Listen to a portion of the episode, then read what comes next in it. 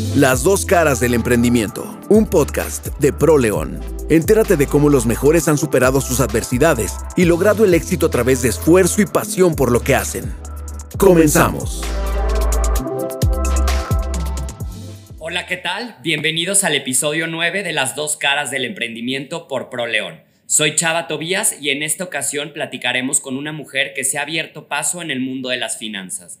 Mujer, esposa, madre y empresaria, es directora general de Revilla y Asociados, además de presidenta del Instituto Mexicano de Ejecutivos de Finanzas en Guanajuato. Rosa Isela Ramírez Revilla, bienvenida. ¿Cómo estás? Muy bien, muchísimas gracias. Muchísimas gracias a ti por estar aquí con nosotros el, el día de hoy.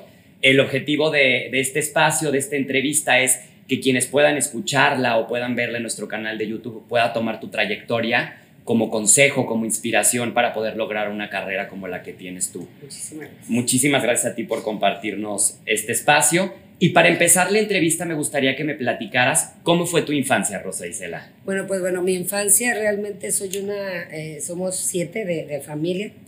Eh, empiezo prácticamente, soy una niña realmente como que le gusta estar siempre, no, no estar en un solo lugar. Inquieta. Y como que inquieta y desde pequeña me gustó mucho la parte del trabajo. Ok. Vengo de una familia donde mis padres pues, me han inculcado precisamente la parte de trabajar, de trabajar constantemente y no rendirte. Y empiezo a los ocho años en una, a trabajar en una tienda de abarrotes. Ujú. Siempre me gustó, entonces ya en aquel tiempo ya empezaba con mis pininos eh, en, la, en la caja, a, a despachar y demás. Duró hasta los 12 años trabajando en esa tienda.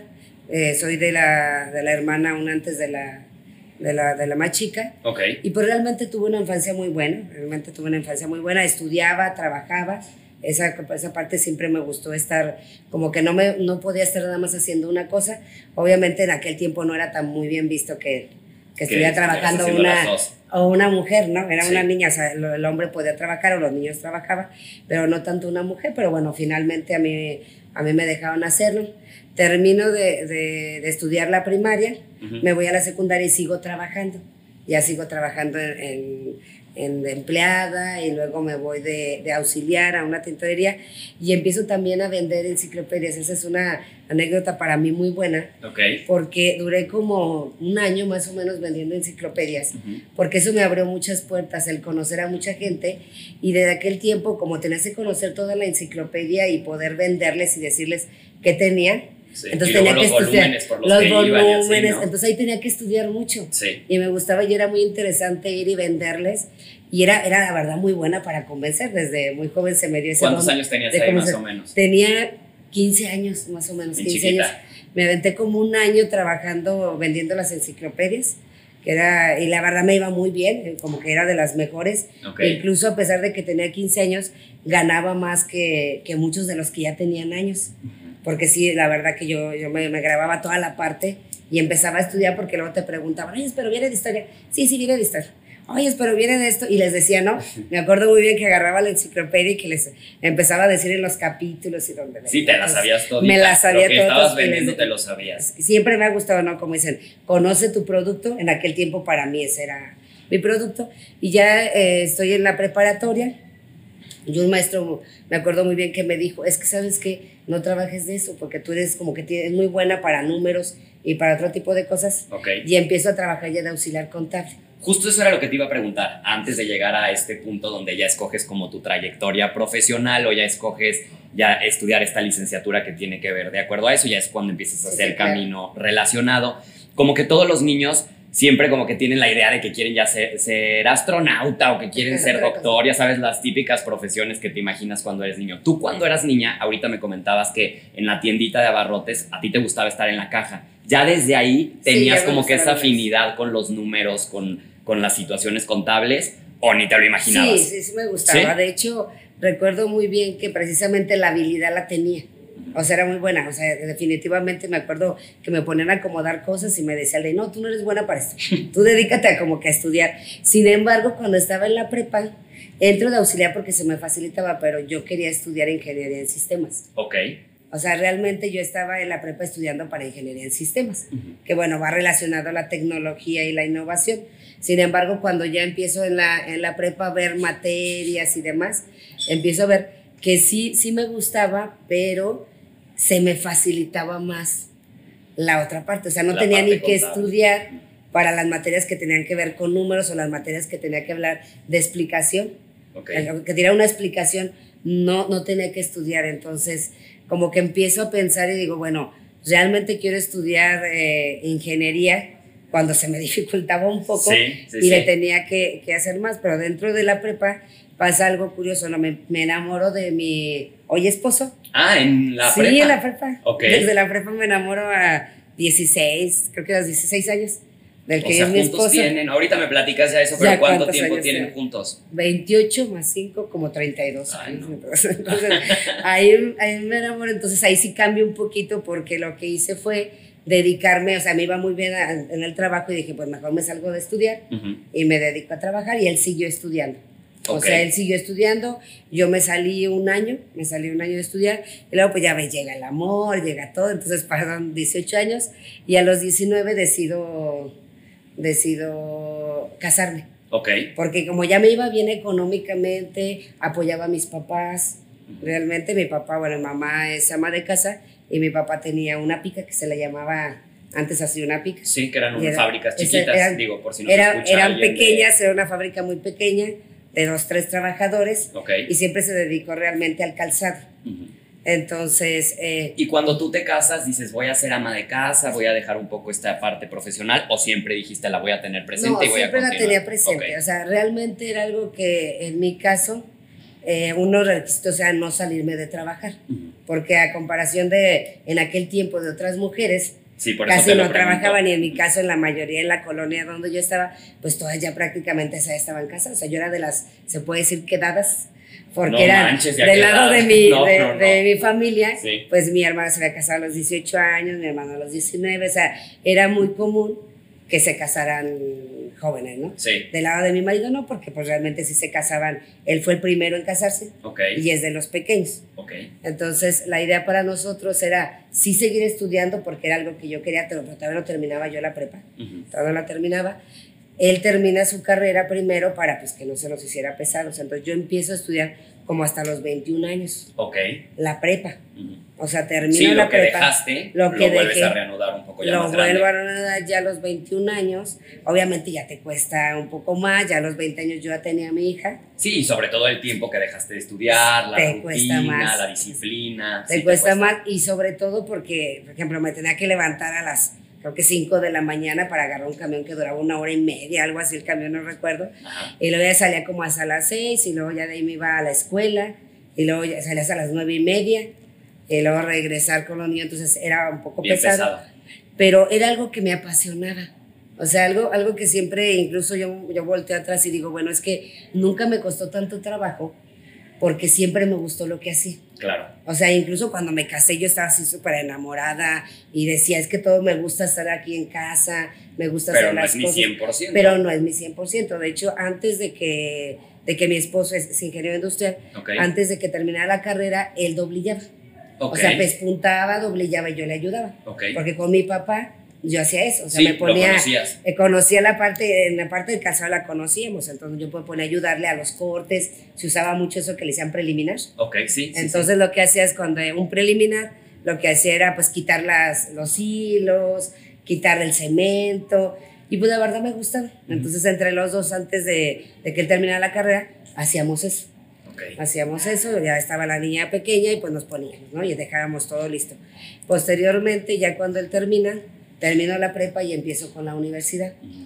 Pensando en estudiar ingeniería industrial, en donde yo estaba trabajando. Nada más un paréntesis Sí. aquí. Él siempre te apoyó. Sí, sí, sí, sí definitivamente. Siempre. Nunca Pero- fue como de qué No. complicado está con los niños, te ayudaba también con esta parte. Sí, no, creo Ok. que ese es un punto muy importante que después voy a compartir, que definitivamente un gran éxito para, en mi caso, ha sido la familia. Sí. O sea, definitivamente, tanto mis papás que me ayudaban con, con mi niña, porque apenas tenía una niña, Ok.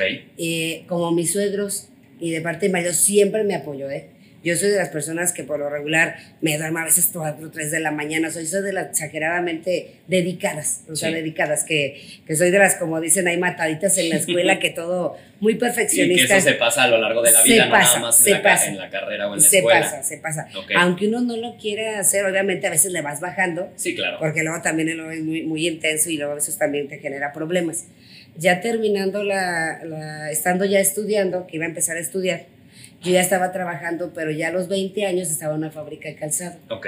Era auxiliar y a los 8 meses yo ya era prácticamente directora en el área contable. Ah, ok. O sea, subía muy rápido, Sí. subía mu- subí muy rápido en esa, en esa área. Ahí todavía estudiabas la carrera. Apenas estaba estudiando, Ok. Ape- de hecho apenas iba a estudiar. Cuando estaba ahí, de, de hecho yo todavía no tenía la prepa, y el dueño de ahí, me- la verdad, me ayudó muchísimo. Me dijo, es que estudiala. Yo le dije, es que es bien pesado, no, termínala y haces la carrera porque se te facilita demasiado. Ok. Entonces ya cuando terminé la preparatoria, me la aventé como en cuatro meses lo que me faltaba. Empecé la carrera que era en la noche prácticamente, de 7 a 9 y media de la noche todos los días. Sí. Y antes se utilizaba todo nada de que por internet era Todo presencial, Todo sí. presencial. Entonces tenía a la niña y salía de trabajar, pues bueno, me iba corriendo.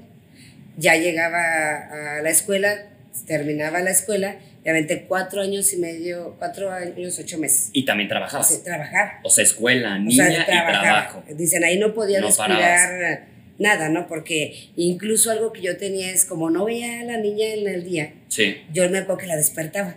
O sea, llegaba a las, a las 10 de la noche, le Sí. decía, oye, si empezaba a platicar con ella porque quería verla. O sea, Qué quería difícil. ver. Sí, porque es muy difícil salir a las 5 de la mañana Claro. y ver a tu hija hasta...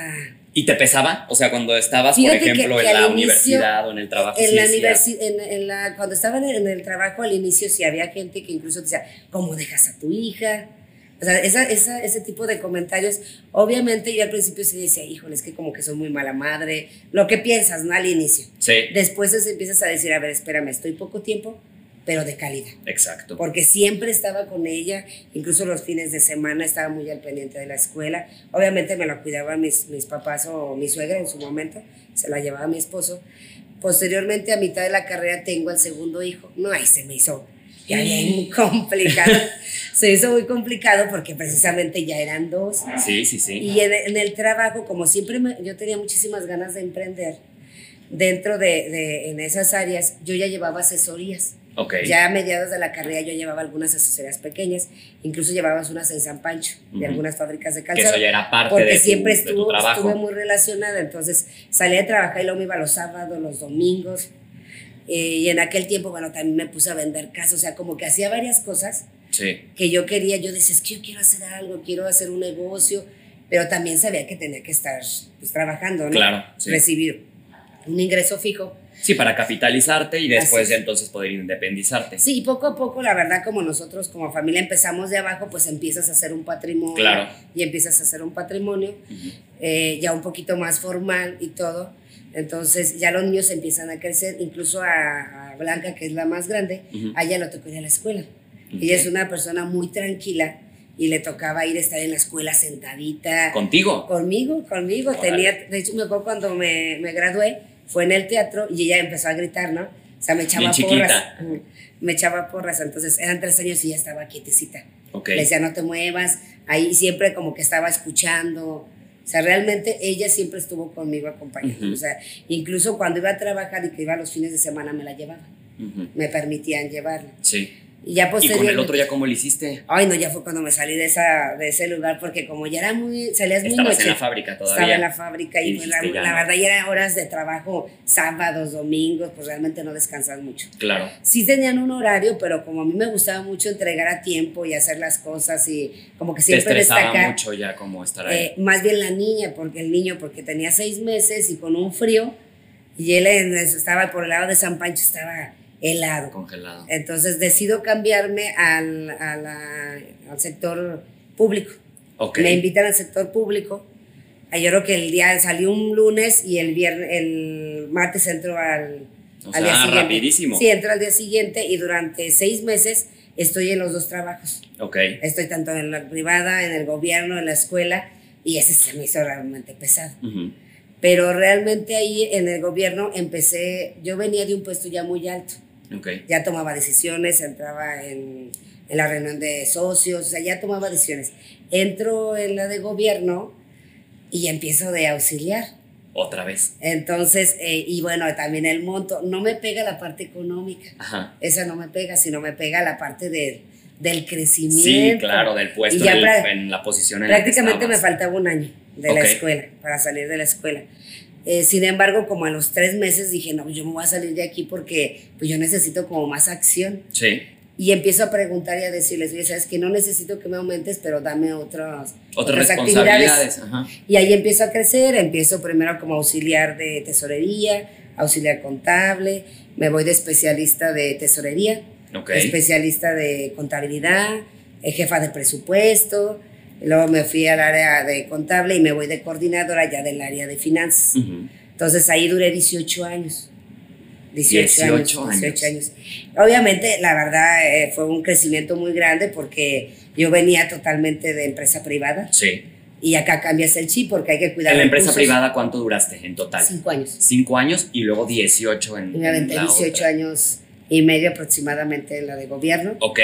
Eh, ahí realmente hago actividades totalmente financieras, de contabilidad, fiscal, pero ya en otros niveles, ¿no? Porque más bien vería finanzas públicas, Claro. la parte de presupuestos y de cuidar los recursos. Eso en San Pancho. No, ya era de gobierno. Ya era. Ah, ok. ya la de gobierno. La verdad eso me gustó, me gustó mucho, incluso duré tantos años porque me apasionaba, era una institución a nivel estatal muy grande Sí. y me gustaba mucho. Realmente yo ya tenía años que me quería salir porque ya en el, a partir del 2007, 2006 yo ya tenía mi despacho. Ok. Era lo que te Entonces, iba a preguntar. yo ya o sea, tú tenía emprendiste despacho, a la sí, par que la par, estabas trabajando en Sí, en de hecho yo salía a trabajar a las 4 y me iba corriendo, a veces tenía clientes en Irapuato, en otros lugares y manejaba, pero me iba volando, ¿no? ¿Cómo fue esa parte de emprender, Rosa Isela? Porque ahorita nos comentas que fue a la par y luego me imagino que ya hubo un punto en los 18 años que estuviste en gobierno donde dijiste ya, Sí, ya. ahora sí ya, Ya, mi ya propia empresa y voy a crecerlo por este lado. Pero ¿cómo fue hacerlo a la par? ¿Cómo tomas esa decisión de decir voy a empezar poquito a poquito para entonces cuando llegue el punto de, de yo De ya decir separar. adiós, poderme separar, yo ya tener algo y no empezar desde cero? Pues realmente ya tenía algunos clientes pequeños, pero el proyecto fuerte se da cuando hago la maestría en el TEC de Monterrey. Ok, Ahí hago un, pues realmente haces un proyecto del negocio como tal. Y ahí empiezan, empiezo con, con clientes grandes, ok. ya bastantes grandes que eran compañeros de, de la misma De maestría. la misma maestría. Que ya me comentaban, ¿no? Que me decían, "Oye, pues llévanos la empresa. Ujú. Entonces ahí es donde decido, pero como en el 2000, ha de haber sido 2007 más o menos. Ok, Entonces ahí es donde empiezo a decidir eh, de volver a retomar la parte de los, de los clientes. Porque yo lo que hacía en su momento con los clientes era contabilidad, les daba asesoría fiscal y parte financiera. ok. Pero una financiera un poco más, eh, pues menor, Sí, no tan grande. más chico. Más era lo más, lo más fuerte para mí era la parte fiscal. Ok, La parte fiscal porque era muy buena para la parte fiscal y el poder ahorrarle recursos, el hacer proyecciones. ok. Esa sí era como que muy, fuerte. buena, muy fuerte. Y las negociaciones. Las negociaciones con autoridades y auditorías, esa era para mí un fuerte muy grande. Ok. Que se, que, que se daba en mí era algo muy fuerte. Cuando empiezo en la maestría, empiezo a ver la parte ahora financiera. ujú. Empezar ahora, eh, me cambian un poco el chip en el sentido de no solamente decirte lo que tienes que pagar o que te tienes que ahorrar, sino ahora cómo hacer crecer los negocios. Ok. Entonces empiezo a ver a como que otro mundo, porque cuando estaba ahí en el TED incluso, el TED en su momento, bueno, yo no tenía para pagar, Ujú. pero me dieron una beca del 80% Ok. y en gobierno me dan el otro 20%. O sea, 100% te la cubrió. 100% me la cubrieron, entonces fueron dos años, ocho meses más o menos, Ujú. donde también aparte de la maestría, bueno, tenía los dos trabajos Sí. prácticamente. El tuyo y seguía el de haciendo. gobierno. Entonces, ahí, todavía hasta ahí ese momento, pues todavía aguantaba, no se me hacía tan, tan pesado porque me gustaba. Y ahí es cuando decido y empiezo a, a ya poner el negocio de cierta manera más formal, ya con gente. Tres, cuatro personas son las que inician, incluso Blanca Mija es la primera de estar en el negocio. Ella era, era auxiliar y estaba en la recepción. Salía de la preparatoria y ella cubría en las tardes Ok. y otra persona me cubría en las mañanas. Entonces ya había quien estuviera en el despacho para cuando yo estaba en las mañanas, se estuvieran cubriendo. Ok. Hasta ahí es donde empiezo yo a... y que decido empezar a emprender más en forma. ¿Ahí ya habías dejado gobierno o todavía no? No, yo lo dejé en 2018. Ah, no, hace bien poquito. Sí, lo dejé en 2000. O sea, tú sí creciste tu negocio y a la par se ya sacaba, o sea, no dejabas las dos de cosas. De hecho, en su momento crecí bastante, pero me gustaba mucho lo que hacía. Y no me quería salir, pero llegaba el momento que había empresas transnacionales donde el horario era las, salían a las 5, entonces ya no la libraba ir hasta el puerto interior. Claro. O sea, ya la verdad era una fatiga tremenda de andar a las carreras y atender a los clientes. Y cuando empiezo ya a posicionarme en otros estados, ya veo que ya realmente no, no tiene sentido. Y lo que yo hacía también en gobierno, también lo traslado al negocio. Okay. También llevamos auditorías de gobierno y asesorías al sector gobierno, tanto municipios, estado y a nivel federal. Eso era lo que, lo que te iba a preguntar muchos de los que van a escuchar o que van a ver esta entrevista son muchos de los que siguen a Pro, son estos empresarios jóvenes o muchos que apenas están terminando la carrera. Y sabemos que hay muchas personas que, que tienen estigmatizado a lo mejor el trabajar para una empresa, ¿no? El ser empleado. Y la gran mayoría es, yo quiero trabajar para mí y más ahorita las nuevas generaciones y tener mi propio, mis propios horarios y no ir a la oficina.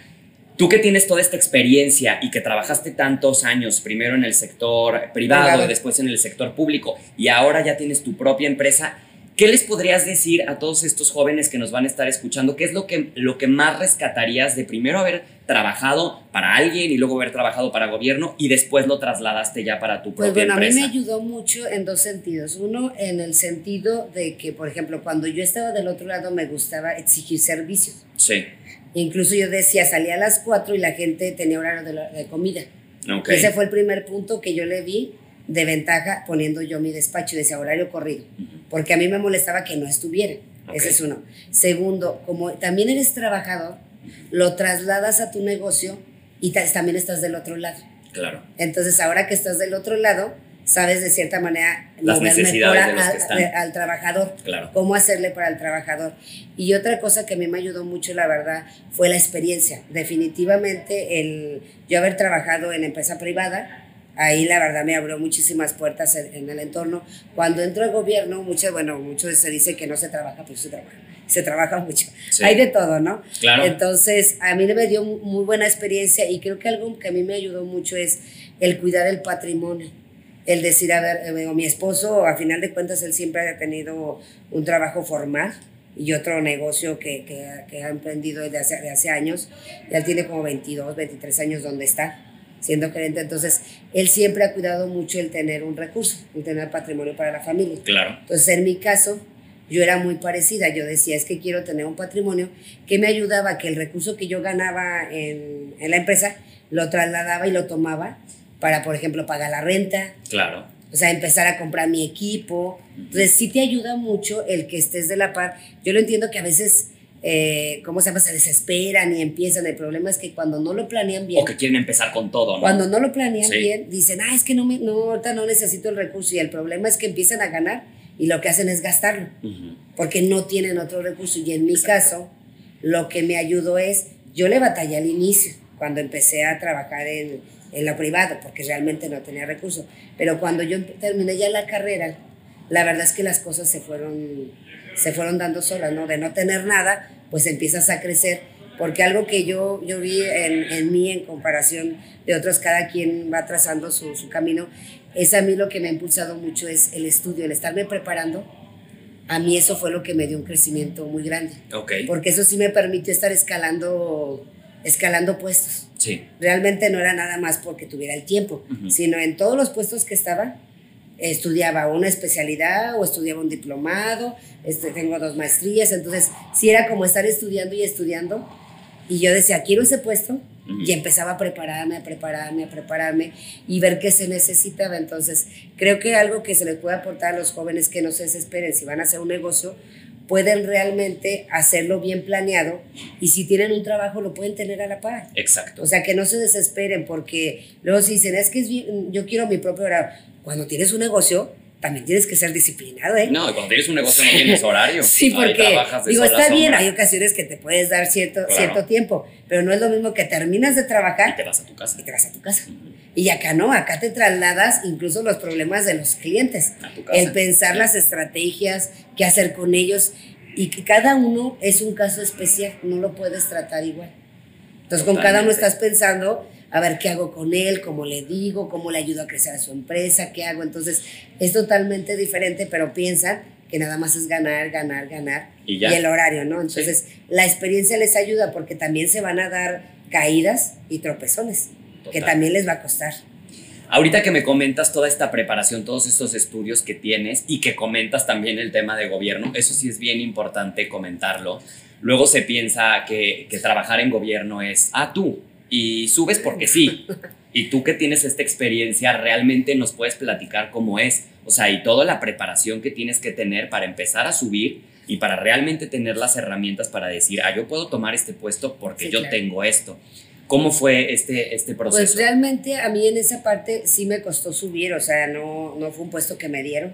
Realmente, igual como muchos concursé y empecé desde abajo. Entonces, en gobierno, bueno, al menos donde, donde yo estaba en la dependencia estatal, sí había lineamientos, o sea, sí tienen los perfiles de puestos, tienen realmente, si te dicen, tienes nivel carrera o tienes maestría, o sea, es un requisito que debe de tener. Claro. Entonces, No nada más porque sí. No nada más porque sí.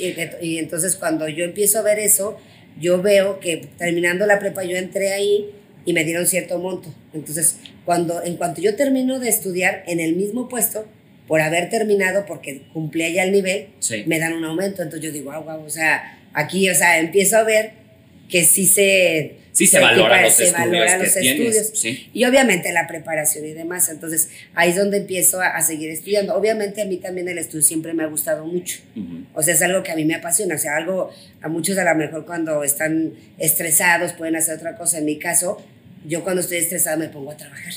O sea, yo trabajo, estoy siempre en la computadora. Es algo que a mí me gusta. sí, O sea, disfrutas también lo, que haces. disfruto, Sí. lo disfruto. no lo Entonces, padeces. eh, exactamente, no lo padezco. Entonces, termino y estoy pensando, ¿y ahora qué voy a estudiar? ¿Ahora qué voy a hacer? Ahora, o sea, ¿Qué y- sigue? ya estoy esperando estudiar en un tiempo. Dije, bueno, voy a estudiar unos diplomados. Cuando terminé la maestría, y luego dije, no, mejor el doctorado.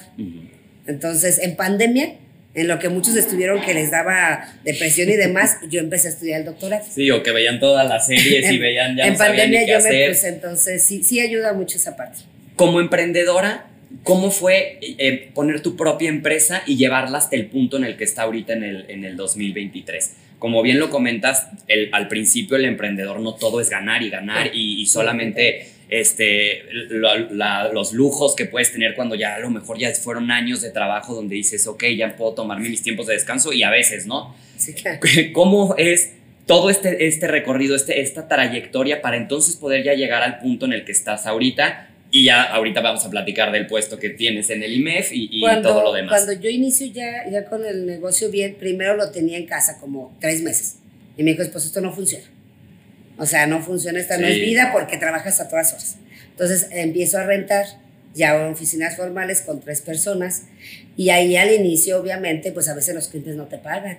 Entonces hay que meter recurso del que tienes del tuyo, la- para y los la sueldos, renta, y la hay que renta pagar y todo. renta, hay que pagar sueldos. Y bueno, al inicio así, así es, es empezar. O sea, no es todo ganar, no es todo ganar. Lo que yo vi en la parte de poder o el que me ayudó mucho es que eran servicios integrales. O sea, empecé a ver y dije, a ver, si nada más hago contabilidad, pues no.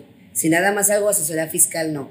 Y cuando empiezo a incursionar en las finanzas, que es en la maestría, empiezo a ver que muchas empresas les hace falta la parte financiera Ok. el- la parte del financiamiento, la parte de la rentabilidad, de decirles hacia dónde vas, y meto esa parte de finanzas, eh, incorporamos la parte de auditoría, Ujú. de auditoría de seguro social, de estados financieros, de actividades vulnerables, y empezamos a meter también comercio, Ok. comercio y la parte legal. Entonces prácticamente empezamos a ver qué más les hace falta a las empresas, no, pues eh, asesoría laboral, eh, la parte si necesitan de seguro social, si necesitan nóminas, si necesitan una auditoría, si necesitan precios de transferencia, si que necesitan que les devuelvan sus, impuestos sus impuestos o tienen eh, IVA, por ejemplo, a favor Sí. o impuestos a favor. Y al momento que incorporo todas las actividades, es donde empezamos a dar el crecimiento fuerte. Porque no lo encontraban a lo mejor Porque, en otras es- empresas. es- y, no- y aparte de que no lo encontraban, ya te salía o te salían las contabilidades y otro te hice una auditoría, ¿no? Entonces, de ahí empiezo a, a crecer de ser tres personas, en dos años tengo crecimiento como de 200% O sea, fuertísimo en esos dos años. Y la verdad es que fueron muchos desvelos, estuvo muy Sí, pesado. era lo que te iba a decir, Estuvo porque eso está muy complicado. O sea, de tener una empresa chiquita Sí, donde a lo mejor ya pesado. sabes hasta la nómina, cómo va a salir, a tener este crecimiento sí te Estuvo implica muy pesado. O sea, en más. nuestro caso, empezamos prácticamente con redes sociales en 2012. Ok. Anteriormente era otro nombre. O sea, son pocos años realmente para el crecimiento que nosotros hemos tenido. Ujú. Porque en pocos 11 años, años. eh, fue muy rápido el crecimiento. En un año crecíamos y se venían 15, 20 clientes y clientes muy grandes. Y luego en el siguiente año, pasaba el año y empecé, me fui por ejemplo al puerto interior, me fui fuera de los, de los estados y empecé a agarrar empresas transnacionales. Ok. De las primeras empresas que agarré fueron empresas japonesas y esas me abrieron las puertas definitivamente y aparte de abrir las, las puertas nos ayudaron a tener un orden porque al momento en que yo empiezo a, con empresas de ellas pues era otra disciplina totalmente. Sí, exactamente. Es otra forma de trabajo. Tener, eh, ¿Y no te daba miedo? No decías, Fíjate "Híjole, que no, porque una diferentísimo", persona sí me, me dijo, ¿sabes que entras con una empresa que es japonesa? Y te va a cambiar, tu forma de trabajar. Totalmente la forma. Sí. Y esta persona que es japonesa me ayudó. O sea, realmente me ayudó a hacer la presentación, me ayudó a hacer el cambio. Ok. Entonces, en ese, en ese crecimiento fue cuando yo empiezo ya a pensarle a salirme de trabajar. Porque ya realmente, pues lo que yo ganaba de este lado, pues no me implicaba nada. O sea, prácticamente era algo que me seguía gustando Sí. Y ya la empresa realmente me dejaba, ¿no? Pero lo Sí, que estaba era- lo suficientemente fuerte Sí, para ya, decir ya. porque ya llevaba de todo tipo de empresas. ¿eh? ya llevaba empresas locales, nacionales, internacionales, incluso ya en, para esas alturas pues ya estábamos prácticamente en Aguascalientes y estábamos en Querétaro. Ok. Ahorita estamos en otros cuatro estados y acabamos de abrir en Chiapas. Entonces, ¿En cuáles están? A ver, estamos en platícanos. Aguascalientes, estamos en Querétaro, en Chiapas, Ciudad de México y ahorita próximamente en Los Cabos. Ok. Y bueno, queremos abrir en Mérida En 11 años. en 11 años. Entonces, eh, y ya llevamos algunas empresas de Estados Unidos. Ok. Ya llevamos, ahorita tenemos empresas que son alemanas, japonesas, que son chinas, que son de Estados Unidos, pero ya tenemos un personal que maneja perfectamente toda la parte financiera en Estados Unidos. Ok. Entonces tengo allá un contador en Estados Unidos y ya llevamos empresas donde las asesoramos que están aquí y hacemos que abran empresas en Estados Unidos y nuestra idea pues es también en Japón porque realmente hemos trabajado muy bien con la comunidad japonesa. Es algo que nos ha ayudado. ¿Qué me ayudó mucho y por qué hice el doctorado? Porque sí veía que cada vez el conocimiento era mayor. Sí.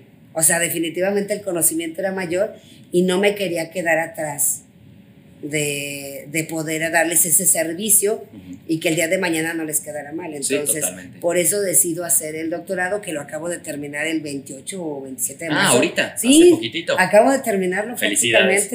O sea, tengo poco que acabo de terminar y presentar el, eh, precisamente el protocolo de, de lo que va a ser la tesis, pero tengo poco, que estaba No. precisamente, como dices, con todo, con el trabajo, con el... Pero o sea, ya como estás que no se acostumbrada. acabado. ¿Cuántos años llevas así? Como y que seguirás, yo creo. Como que no se ha acabado esa parte porque en cuanto me empiezo a sentir un poco ya Que más desesperada, ándale, empiezo Dices, a otra pensar. vez quiero. ¿Ahora hago? Ajá, sí, claro. Es como parte de... Y sé que el trabajo en equipo para ti es muy importante. Eh, por ahí, quienes vayan a ver el, el artículo que va a salir en la revista impresa, van a ver las fotos que, que tomamos con, con tu equipo. Para abrir eh, diferentes ciudades, para estar presente, eh, incluso ya este, fuera de lo que es aquí, eh, a, a la redonda de- del estado. ¿Cómo es el trabajo en equipo para ti? ¿Cómo es delegar? ¿No es difícil a veces cuando eres una mujer que está, porque se ve que eres muy perfeccionista y se ve que te gusta estar al pendiente de todo? ¿Es difícil para ti el, el soltar y decir, te dejo esta ciudad, te dejo estos pendientes? Al inicio sí, de hecho al inicio lo que, lo que hicimos nosotros por la parte de la tecnología, como yo quería estar revisando los negocios, empezamos a utilizar tecnología. Entonces yo antes de la pandemia yo ya estaba muy, muy, ¿cómo se llama? Muy en la parte de la tecnología, todo lo hacía vía remota, ya tenía bastante, bastante tecnología porque como yo lo hacía en la noche, Sí. tarde noche, yo me ponía a revisar, entonces ya nosotros nuestra estructura era donde yo estuviera, yo tenía la estructura de poder revisar la información de, de las personas. Y tener O juntas. sea, juntas y todo. O sea, yo ya lo podía hacer desde, desde aquel tiempo porque yo decía, ¿cómo le hago para poner, tener el control si ellos se van a las 6 de la tarde? Sí. O sea, tampoco puede hacer que se quedan siempre. En un tiempo lo que hicimos fue hacer dos horarios. había un horario que salía, entraba de 8 a 6 de la tarde y había otro que entraba de 4 a 10 de la noche. Okay. Entonces ahí me, me, me, acomodaba, pero dijimos, bueno, no siempre se puede, porque no siempre voy a trabajar tarde. Sí. Cuando empieza con la tecnología, eso me ayuda mucho y es donde empiezo a delegar. ¿Qué pasa? Si yo tengo más clientes, lo que hago es contrato mayor, mayor personal, empiezo a generar lo que son las gerencias, eh, los directores y lo único que hacen es a mí me dan la parte ejecutiva. La parte ejecutiva. No puedo dejar de revisar ¿por qué? porque, bueno, al final de, de cuentas el cliente te quiere a ti. Sí. Entonces, eso sí no lo dejo de hacer. Las visitas con los clientes las sigo haciendo. El estar Pero tienes que soltar, porque para crecer así tienes que soltar. Y tienes que soltar, ¿por qué? Porque tienes que tener confianza en ellos. Exacto. Y yo la verdad agradezco un equipo, somos un equipo de más de 20 trabajadores, lo agradezco porque siempre están al, al pie del cañón. Creo que sin ellos, la verdad, definitivamente no se puede crecer. O sea, aunque uno quiera, ellos son los que están a pendientes. Si yo no voy al despacho en una semana porque estoy en otra ciudad, ellos están como que siempre comunicándome, oye, pues pasó esto, el cliente me dan resúmenes ejecutivos. Entonces, eso me costó trabajo, sí, sí me costó. Todo revisaba antes, todo revisaba, todo, o sea, no pasaba nada si no revisaba, eh, todo, yo tenía que estar eh, checando, como que decía, si no lo reviso no va a salir bien. Pero llega el momento en que ya, Que ya no lo puedes hacer, confías. Que demuestran y confías. y Empieza- dices, exactamente. Eh, eh, eh, creo que la clave es encontrar al personal adecuado. Y definitivamente creo que si quieres hacerlo solo, a lo mejor vas a poder caminar. Pero si lo haces en equipo, vas a poder Sí, correr. Y caminar hasta cierto punto. Y vas a poder, vas a topar así en algún vas a momento. poder correr y tienes que también confiar en sus talentos. Entonces creo que la parte importante es el trabajar en equipo, eso es fundamental Totalmente. en todo momento. Para llegar al punto en el que estás ahorita, seguramente han pasado muchísimas Sí. situaciones y han pasado muchísimas anécdotas. Me gustaría que en esta oportunidad nos platicaras algún reto que te haya implicado, que hayas dicho, híjole, ¿cómo voy a arreglar esto? ¿Cómo le voy a hacer? Y que lo hayas logrado vencer y de qué forma lo hiciste. Bueno, yo creo que de los primeros retos, estando primero antes de- del negocio, que bueno, yo lo, lo llevo a la vida porque a final de cuentas me pasó lo mismo en el negocio, es que precisamente cuando entré a trabajar a la fábrica de calzado, duré bastante en conseguir porque en aquel tiempo no era bien visto que, que tuvieras un hijo, porque decían, es que no puedes trabajar, o sea, vas a pedir muchos permisos. Entonces me costó yo creo que como casi seis meses estar tocando puertas en diferentes lugares. Y me Si decían, "Es que ahorita tienes- sigue siendo un poco ya tienes así, hijo, imagínate. ya sí. tienes hija. Entonces yo decía, bueno, ¿y luego qué hago? Casi, casi decía que, decir que estaba soltera. Entonces, cuando llego a la empresa donde, la última, donde duré cinco años, yo recuerdo muy bien que toqué puertas y me preguntan de mis hijos. Y al inicio dije, bueno, voy a decir que no tengo. Estuve a punto definitivamente la desesperación, porque pues necesitaba dinero, lo iba a hacer. Sin embargo, llego y era una persona, es una persona mayor, todavía vive, y que lo saludo y, y le comento. Me, me empieza a hacer algunas pruebas, ¿no? Y, y me dice, pero es que estás muy joven. Porque pues estaba súper joven, 20 años a comparación de cómo estaban. Y yo le dije, pero tengo muchas ganas de trabajar. Y ya me dice, bueno, déjame ver. Y le pongo la mano en la puerta y le digo, no, de una vez hágame la prueba aquí. Le digo, porque ya no me va a hablar. Y yo tengo necesidad, tengo a mi hija y quiero trabajar. Vea que quiero trabajar. Me sienta ahí eh, a hacer una prueba y empiezo a hacer la prueba. Y se voltea a ver y me dice, ¿te quedas? Ahí. Entonces ahí, ahí me quedé, ahí me quedé, Ok. pero iba a cerrarme, o sea, no la, puer- la puerta de, la, de su oficina, porque me dice, bueno, está bien, déjame ver. Entonces yo dije, no, ya llevo no sé cuánto caminando, yo necesito dinero, y ya en ese momento como que ya me empodero y le digo, ya espéreme, es que sí estoy joven, pero tengo una hija, tengo necesidad, tengo conocimientos, deme la oportunidad. Sí. Si usted ve que no, no sé, entonces me dice que no. Y en ese momento me hace, ok, siéntate. Y ya abre la computadora y me hace la prueba. Digo, afortunadamente me puso algo que Qué sabía. padre anécdota. Y me lo hace, ¿no? Sí. Me pasa, igual cuando empecé en el negocio me pasó exactamente lo mismo. Cuando empiezo con las empresas ya más grandes, siempre me decían, llévate a uno de los socios o llévate a uno de los hombres, porque la verdad no quieren que sea mujer. Entonces la verdad era bien frustrante, porque quien hacía el proyecto era yo. Sí. Entonces yo llegaba a la, a la entrevista y luego era más triste cuando decías, la directora es mujer, pero quiere que el que dé la exposición de... de Sea cualquier empresa- otro, pero que sea hombre. que sea hombre. Sí. Entonces, para mí era muy frustrante el llegar y el que otra persona lo empezara a decir. Yo lo que hacía era ya secundaba y empezaba a decir. Hasta que ya en la última parte me dicen en la empresa japonesa, tiene que ser hombre.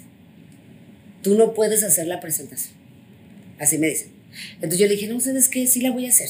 Que mira, si no me quedo, no importa, pero le dije, tengo tres días sin dormir. Lo voy a le dije, está yo". la presentación, lo voy a presentar yo, ya con la persona que estaba haciendo la traducción, lo voy a hacer yo.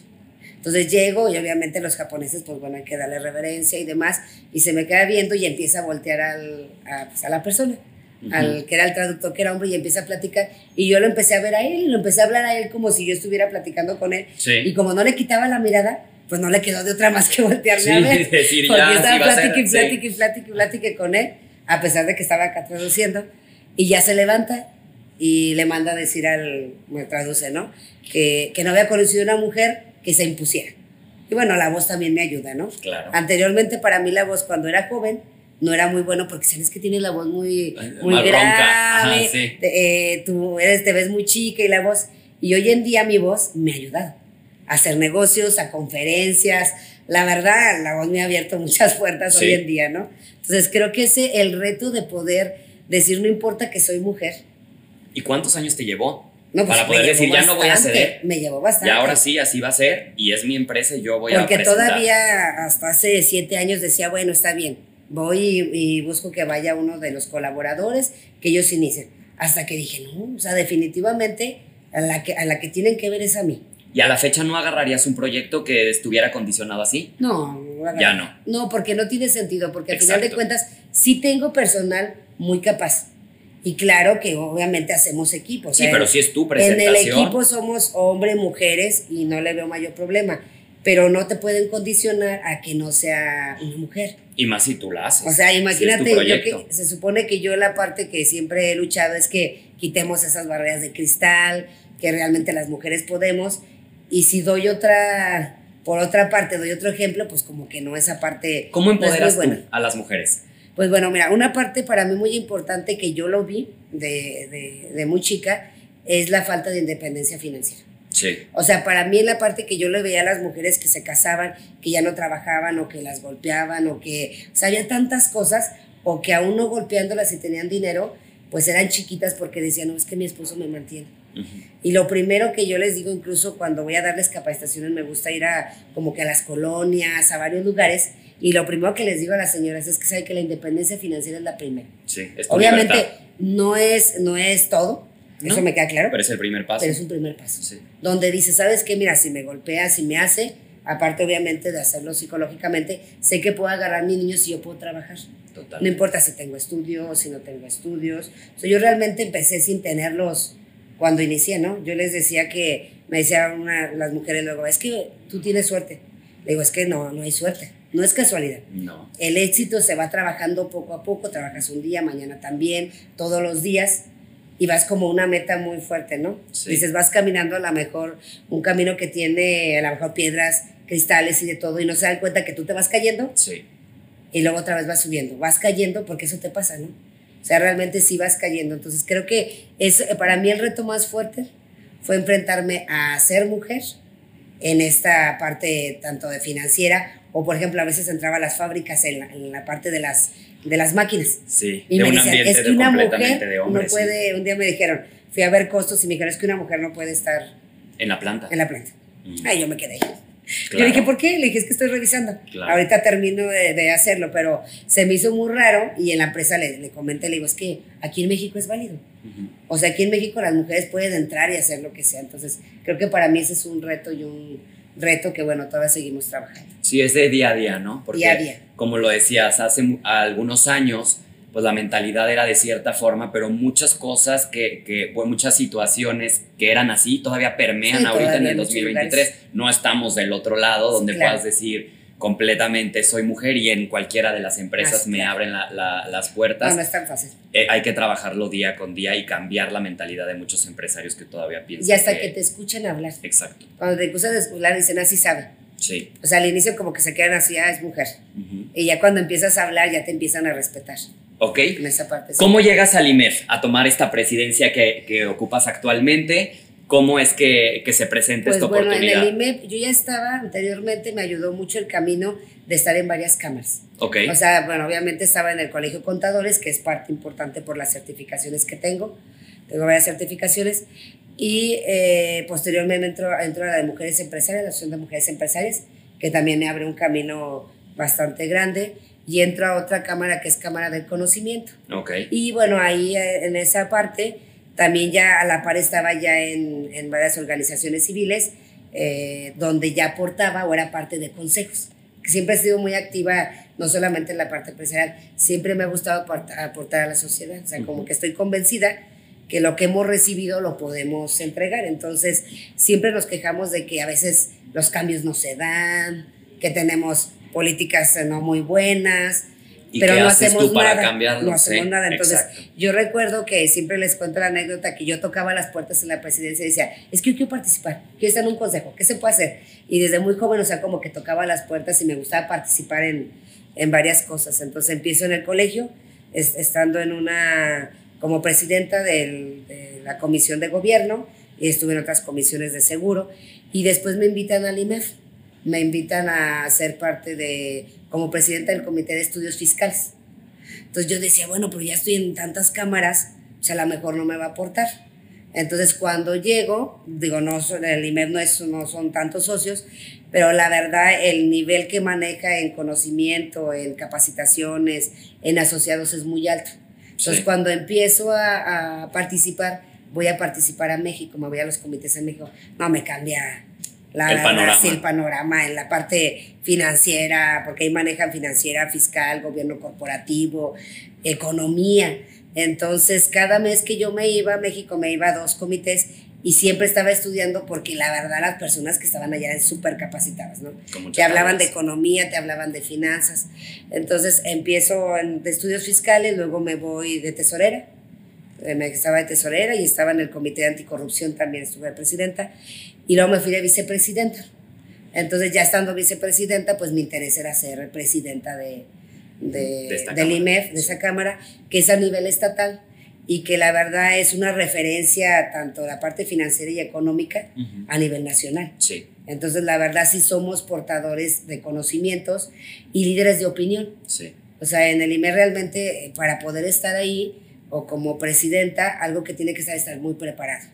¿Por qué? Porque te van a preguntar de todo tipo de, de información que se genere en los mercados, en la economía. Y con información que constantemente cambia todos por segundo, los días, por minuto. Todos los días. Por, Entonces, sí. ya anteriormente a mí me gustaba mucho participar y estar aportando y siempre iba a todos los eventos, siempre estaba presente en las reuniones. Ya estando de presidenta, empecé en el 2022. Sí. Este es mi segundo año y bueno, ha sido un gran reto, porque primero, bueno, es aumentar la membresía, es cambiar, eh, traemos un programa donde lo que me interesa a mí es que el empresario, que es pequeño, se vaya a mediano y el mediano a grande, o sea, que ya vea una visión más grande, no solamente el generar utilidades. ¿Qué invitación te gustaría hacerle a alguien que quiere acercarse a la, a la Cámara? Pues bueno, a mí me gustaría invitarlos a la Cámara primero, hacerles la invitación porque cuando estás dentro de la Cámara creces en conocimientos, creces en conocer más personas, aprendes de las diferentes personas y que definitivamente el que tengas ese conocimiento, el que tengas esa empatía, también te lleva a hacer network y hacer negocios. Claro. Y el poder realmente trascender, porque no conoces, no te pones a conocer nada más lo estatal, sino lo haces de manera nacional, ya lo macro, ¿no? En la economía, tanto micro como macroeconomía. ¿Qué se necesita para pertenecer? Pues realmente para, para pertenecer, pues tienes que ser, estar afín a la parte de finanzas, fiscal o los comités que nosotros tenemos y que realmente eh, tengas deseos de, en la parte financiera, que lo conozcas y ya, ya seas empresario o que seas un profesionista de un nivel ya, por lo regular en la parte del IME, son directivos ya de alto nivel. Okay. Los que se manejan por lo mismo de, de, la información que se da. Entonces, pues la verdad, invitarlos es un, la verdad es una cámara muy buena que es referente a nivel nacional y pues atentamente invitados. Súper. Antes de pasar a una dinámica que tenemos preparada para claro. ti, de unas preguntitas que te vamos a claro. hacer que mi equipo por acá hizo especialmente, me gustaría que le hicieras, que les dieras un consejo a todos estos emprendedores que son los que nos siguen en, en el medio para que tengan unas finanzas sanas, para que puedan tener un negocio, que las finanzas, porque luego es lo que se les olvida, sí, ¿no? O sea, ponen el negocio muy bonito, el logo muy bonito, todo, y las finanzas se, por el suelo. ¿Qué bueno, yo les aconsejaría primero, precisamente lo que acabas de decir, cuando pones un negocio lo primero que hacen es ver y decir, ah, me van a quedar 10 pesos. Y se emocionan y ven el producto, pero nunca hacen la parte financiera. Incluso, eh, incluso a veces empiezan a conseguir recursos, apoyos de gobierno o préstamos, pero ni siquiera han hecho su planeación financiera. No saben ni siquiera cuánto van a ganar, cuántos son sus gastos, porque para ellos sus gastos es el, nada más, ¿sabes lo que me llevo de mercancía? Oye, ¿y la mano de obra? Porque tú te debes de pagar. Claro. O sea, a lo mejor ahorita no, no te va a dar. Hasta el tiempo. Pero el tiempo, debes de pagar agua, luz, teléfono, aunque en su momento dices, bueno, pongo mi casa, pero tú ya debes de presupuestar. Entonces siempre es bien importante como que hacer tu planeación, tu ingreso, cuánto vas a ganar, cuánto te va a costar y siempre llevarlo mensualmente. O sea, que no te gane la pasión de decir este negocio. Y otra parte creo que muy importante es, en ocasiones hacemos lo que nos apasiona y es muy bueno. La verdad es muy bueno hacer lo que te apasiona, pero también debes de saber cuáles son tus fortalezas. Entonces yo en mi caso empecé realmente haciendo un negocio donde tenía fortalezas y ahora pues yo tengo otros, otros negocios que me gustan. Pero ¿con qué inicié? Pues que el que tengo fortaleza y que conozco. Claro. Ya después a lo mejor el que te gusta, pero que a lo mejor no te va a dejar tanto, lo puedes llevar a la par. Sí, totalmente. Porque luego queremos hacer el negocio que nos gusta, pero no lo conocemos. Nada no lo conocemos, pero decimos, ah, es que este negocio. O ni lo investigamos. O sea, este negocio, este lo quiero, este que. Pues sí, pero a lo mejor no tienes la habilidad para ese negocio. Sí. Entonces debemos de ser realistas en ese sentido. Y creo que algo muy importante, lo que está pasando es, abres el negocio, a los seis meses no te va bien y lo cierras. Pues no. O sea, realmente tienes que seguir. O sea, con ese mismo negocio a lo mejor te va mal, tienes pérdida un mes, pero a levantarte y ver qué te está pasando y a seguirle. O sea, creo que la, la clave del éxito es jamás vencerte. O sea, cualquier reto que te llegue, no te vences, te caes y otra vez a levantarte. Es que me fue mal, que el cliente me canceló, que el cliente ya no está conmigo, que hablar más de mí, pues ni modo. A seguirle. Creo que esa, esa parte es muy importante, que no, no desistan de su objetivo y que tengan la meta como muy bien trazada. Perfecto. Vamos a empezar con la dinámica. El objetivo es que saques tres papelitos de aquí de este bowl. Son preguntitas que preparamos para ti. Empezamos con la primera. Con la primera es, ¿Qué dice? Dice, ¿cuál ha sido la persona que más ha influido en ti? Bueno, las personas que más han influido son mis padres. Ok. Sí, mi madre desde muy pequeña y mi padre siempre como que estaba muy presente en cualquier cosa que hiciera, como que me decía, no te dejes vencer, o con otras palabras, ¿verdad? Que ya sabes a los papás, no te dejes, y hasta la fecha mm, tuve un, un problema también que se me dio muy fuerte en el mes de, de febrero que incluso dije, no, ya, ya, ya está aquí, como que dije, ya qué necesidad tengo de tanto batallar. Y voy a, voy a comentarte que volví a recordar sus palabras que me dijo, oye, pues al final de cuentas tú eres de retos, tú eres de retos y si le vas a entrar, éntrale con todo. Entonces creo que mis padres han sido una gran inspiración antes que todo, obviamente después mi familia, mis hijos y mi esposo, pero al inicio creo que fueron mis padres. Perfecto, buenísima respuesta. Vamos a la segunda. Agarramos un papelito por acá. Dice, si tuvieras la oportunidad de elegir un superpoder, ¿cuál sería? Ay, eso sí está complicado, ¿verdad? eso sí está complicado. Pues déjame decirte cuál sería. Yo creo que el, el mío, el poder, yo creo que sería el poder estar en varios lugares. Porque para Pero para seguir trabajando. Pero fíjate que no solamente trabajar. Okay. Yo creo que el, el, poder, a lo mejor podemos decir pues, que me dé, no sé, más inteligencia para hacer dinero, pero yo creo que el poder estar en varios lugares a veces no estamos en lugares que se necesitan, por ejemplo, con la familia, que pudieras estar con ellos. Y también el poder ayudar a las personas. O sea, a mí esa parte siempre me ha gustado el poder aportar. Y a veces que estoy en ciertos lugares digo, híjole, me gustaría estar con esta persona pudiéndole ayudar. O me gustaría estar en este lado, en, ya no a lo mejor como empresaria, sino estar en la parte social y poder ayudar, ¿no? Yo, sé, yo trato de ir en la parte del IMEF te invitan a todos los eventos y a mí me gusta estar presente no solamente por el evento, sino porque conoces muchas personas y ahí te das cuenta. Por eso ese como que me gustaría, bueno, que también me lleve a trabajar. Perfecto, vamos a la tercera, la última preguntita. Dice, ¿dónde te ves en cinco años? Ah, esa es buena, me faltó preguntar. Esa es buena, esa es buena. Bueno, creo que en la parte de negocios, eh, bueno, nos vemos ya abriendo las otras sucursales en los demás estados.